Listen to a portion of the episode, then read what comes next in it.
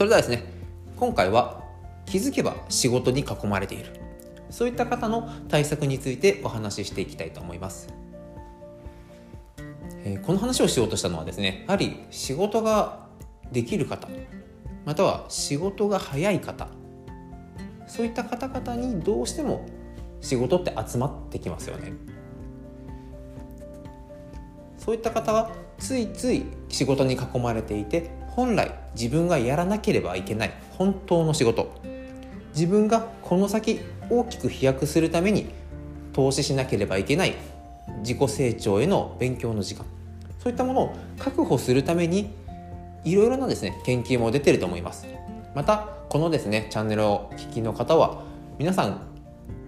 意識も高く自己成長またはどんどんどんどん自分のスキルアップのために時間やお金も投資されている方だと思います。実はですねそういった方も含めてある一つのバイアスにかかっているというふうに言われています。それは単純緊急性効果と呼ばれる、えー、心理的なバイアスです。これは何かというともう文字通りですね重要か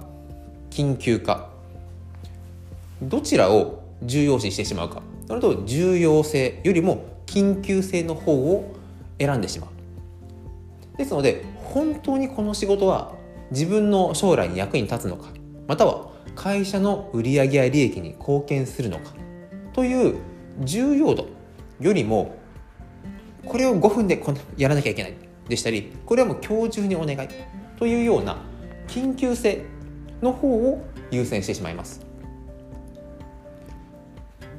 これはですねあの本当にいろんな例えで出てくると思うんですが学生時代あのテスト勉強をしている時にどうしても勉強するよりも机を片付けてしまう。というこの現象によく似ています。本来こなさなければいけない仕事。というものをしっかり時間をかけてまた計画を立てて行うことができるようになるためにはこういった単純緊急性効果について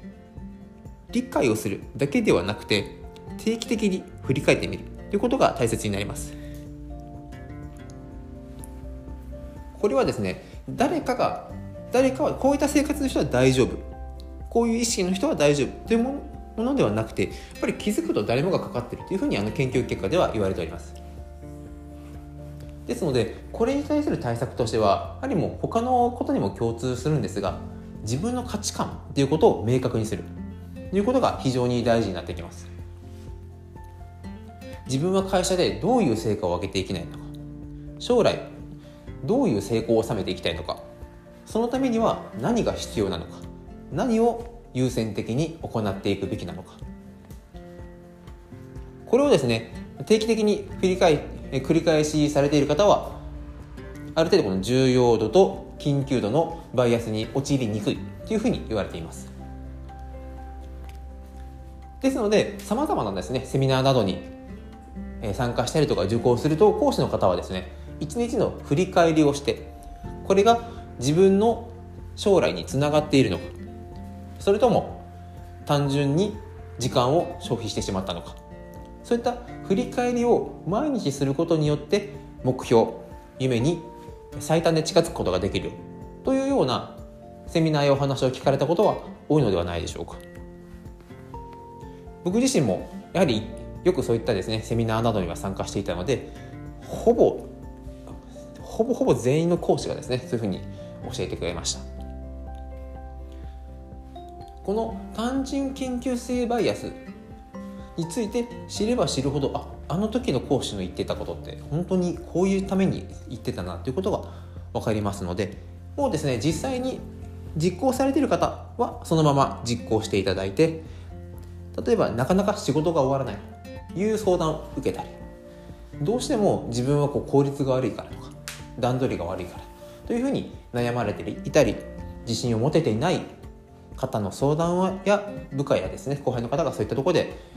えー、見ていて気になるということがありましたら単純緊急性効果というバイアスがあるということを教えてあげるとそれだけでも仕事の成果ですね。優先順位というものが決めれるようになってきますので是非使ってみてください。このチャンネルはですね AI が進化してどんどん、えー、人間が行う単純作業は機械化に変わっていきます。その中で人間にしかできない仕事アイディアを出す。または既存のアイデアを組み合わせて新しいサービスを提供する。そういった人間にしかできない仕事というのはすごくギスギスした。もう誰が裏切るかわからない。そういったすごいこうストレスを抱える職場で生まれる。というよりもお互いの意見が話しやすい。意見を言ったらそれに対してこうプラスのフィードバックを返してもらえる。そういった前向きな空間に満ちてる職場。どちらが多く生まれるか。これは考えるまでもないですよね。そういった人間にしかできない仕事の生産性を上げる環境づくり雰囲気づくりこういったものはこれからの時代ですね。かなり、えー、必要になってきて重要度が増してくるというふうに僕は考えているのでこういった情報をですねお届けさせていただいております。これからもこういったですね人間関係でしたり仕事の効率化モチベーションアップコミュニケーションについての情報をお伝えしていきますので楽しみにしていてください。それでは今回もご視聴いただきありがとうございました。